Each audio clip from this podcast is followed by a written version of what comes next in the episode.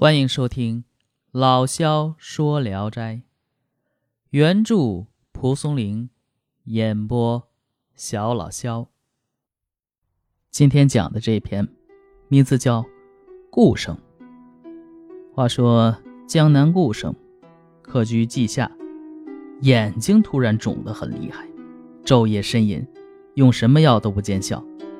十几天以后，疼痛渐渐轻了。但合眼时，就看到一座大宅院，共有四五进院落，门都大开着。最深处的院落有人来往，只是远远的看不清楚。有一天，正在凝神注视时，忽然觉得自己来到了庭院之中。经过了三道门，都没有人迹，看到一个坐南朝北的大厅，里面用红毡铺地。粗略一看，见满屋都是婴儿，有坐着的，有躺着的，有爬着的，不可计数。他正惊愕时，有一个人从屋后出来，看到他说：“小王子说有远客来到门口，果然不错。”便邀请他进去。顾生不敢进，那人非让他进去，他才敢进去。顾生又问。这是什么地方？那个人说：“哦，这是九王世子住的地方。世子患疟疾刚好，今天亲朋来庆贺。先生，你果然是有缘分呐。”话未说完，有一个人跑来，催促他们快走。一会儿来到一处住所，有雕花的亭台，朱红的栏杆，一座北向的大殿堂，堂前有九根大柱子。顾生登阶而上，厅堂里已坐满了客人。有一个少年北面而坐，他知道这就是王子，便跪伏在堂下。满屋子的人都站了起来。王子拉着顾生的手，让他面向东坐下。饮酒之时，鼓乐之声大作，歌妓们都来到殿堂，演出《华风柱》的戏文。刚演了三折。旅店的店主和仆人来喊顾生去吃午饭，在他的床头不停地叫他，他听得很清楚，怕王子知道，假托要换衣服就出来了。抬头一看太阳，正是中午，又看到仆人站在床前，才醒悟自己并没有离开旅店。顾生急着想返回殿堂，就让仆人关上门出去。刚闭上眼睛，见还是刚才看到的公社，他急忙按原道进去。路过之前看到婴儿的大厅，里面呢已经没有了婴儿，有数十个老太太，蓬手驼背，有的坐着，有的躺着。看见顾生，恶声恶气地说：“谁家的坏小子，来到这里偷看？”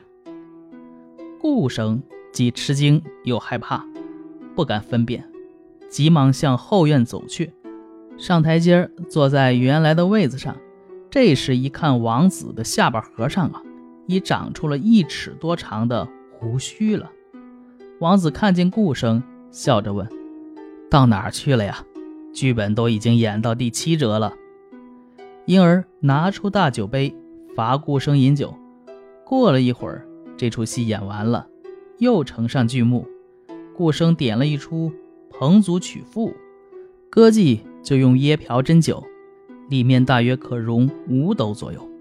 顾生离开坐席，辞让说：“臣有目疾，不敢喝酒。”王子说：“你得了眼病，这里有太医，让他给你看一看。”这时，东边座位上有一位客人，就离开位子走了过来，用两指。分开眼皮，又用一根玉簪给点上了一种如同凝脂的白膏，嘱咐他闭眼少睡一会儿。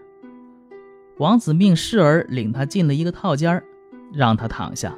刚躺下一小会儿，觉得床褥又香又软，婴儿就睡着了。过了不久，忽然听到好像打击乐器发出的震耳欲聋的声响，他立刻惊醒了，以为戏还没有唱完。睁开眼一看，原来是旅店的狗舔油锅发出的声音。然而眼病却好了，再闭上眼睛，什么景象也看不见了。好，这个故事就讲完了啊。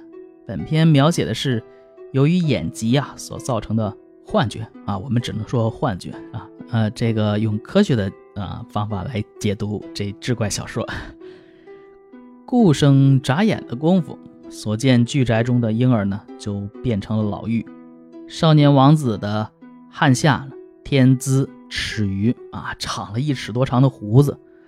后在巨宅中呢，涂完这眼药膏呢。病情使得以稍微缓解。